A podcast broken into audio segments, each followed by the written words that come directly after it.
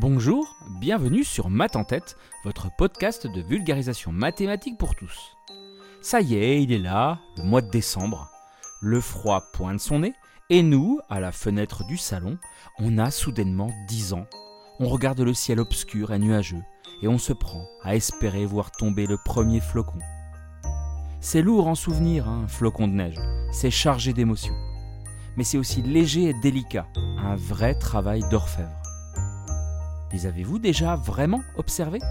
Et saviez-vous qu'il y a de véritables mathématiques dans un flocon de neige?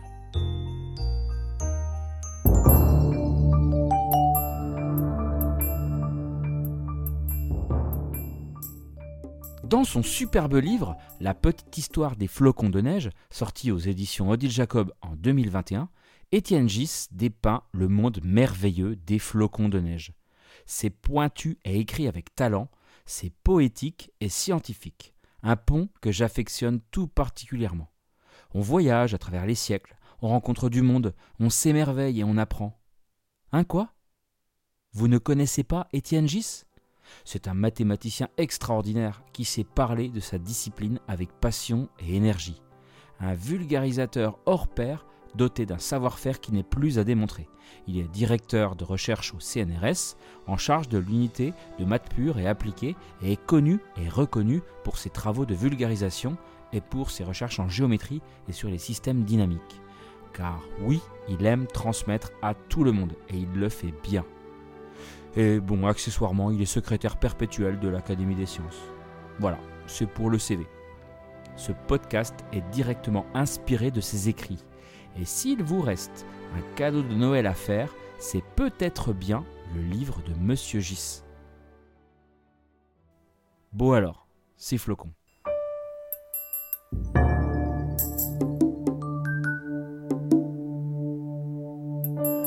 Leur formation déjà. Vous avez tous déjà vu un petit flocon tomber sur le dos de votre main ou sur le pare-brise de la voiture, mais savez-vous comment il se forme? Leur fabrique est bien évidemment au-dessus de nos têtes, dans les nuages. Ça, ok.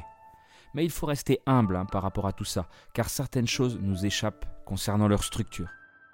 Par exemple, pourquoi sont-ils plats et pas sphériques comme une sorte de virus? Pourquoi ne poussent-ils pas dans toutes les directions, de tous les côtés? Hmm. Eh ben on ne sait pas. En tout cas, tout part d'un grain de poussière qui se balade au gré des courants d'air de son nuage.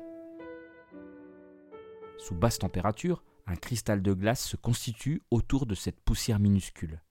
Et la vapeur d'eau dans l'environnement alentour vient s'agglutiner progressivement tout autour du nouvel objet qu'on appelle germe ou embryon dans le jargon. Un bébé flocon, quoi, qui commence sa vie.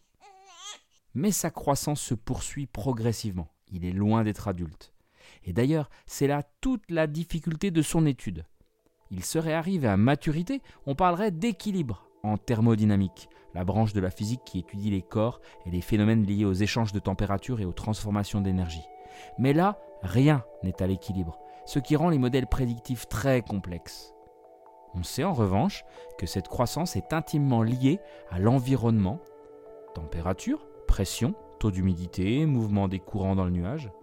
Et ce qui est beau, c'est que le flocon est finalement un genre de résumé de cet environnement de naissance il porte en lui la mémoire condensée de son parcours et de sa petite histoire personnelle. Mais ce qu'il y a d'encore plus beau, c'est que malgré des similitudes flagrantes et des éléments géométriques communs indiscutables, nos flocons sont tous totalement différents. Vous n'en trouverez pas deux identiques.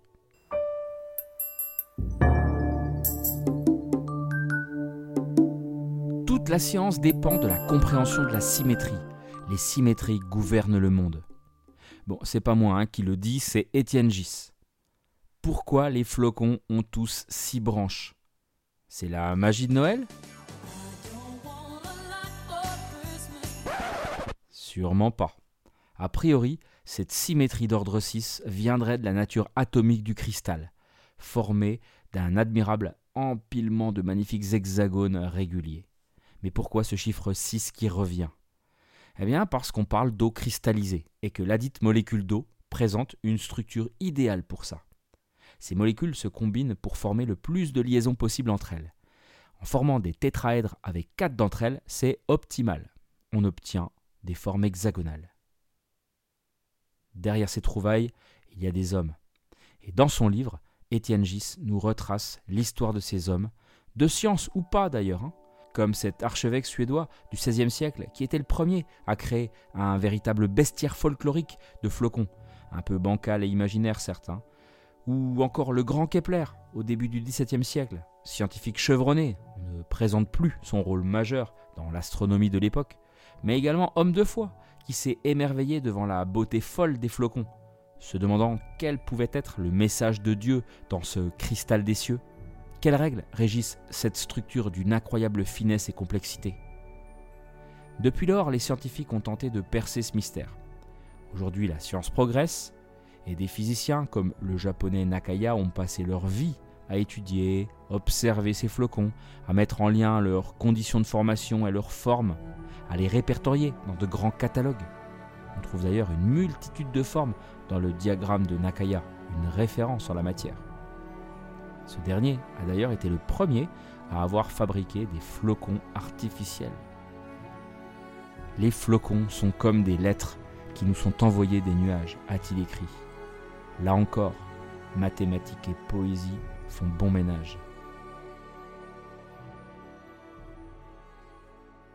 On aimerait trouver des formules pour prédire ou décrire ces flocons, c'est l'objectif, mais c'est difficile. Alors les physiciens font appel aux mathématiciens pour établir de petits modèles, des systèmes simplifiés, aux règles basiques, pour comprendre, voir comment ça fonctionne. Un des modèles les plus simples est celui du flocon de Van Cor. Et je vous renvoie à l'épisode 21 de Math en tête, qui s'appelle Dessine-moi une fractale, si vous voulez en savoir plus. Les mathématiciens, de par leurs expériences de pensée, créent ainsi de faux flocons de neige, qu'ils ont parfois baptisés Snowflake au lieu de Snowflake. Eh ouais, on peut aimer les mathématiques et faire de l'esprit, être un peu poète. D'ailleurs, Étienne Gis en est la preuve vivante.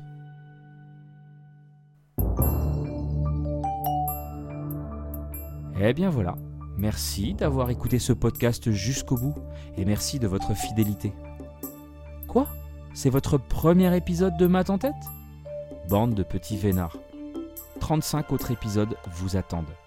N'hésitez pas à aller évaluer en tête et à le gratifier de 5 étoiles, des neiges et d'un commentaire festif. Vous n'imaginez pas comme vos encouragements me touchent et me boostent. Le podcast commence à percer dans les classements et je compte sur vous pour confirmer son ascension.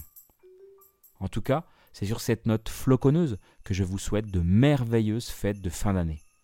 On se revoit en 2023, enfin, vous me retrouverez dans vos oreilles quoi. D'ici là, reposez-vous bien, tout bon et merci encore.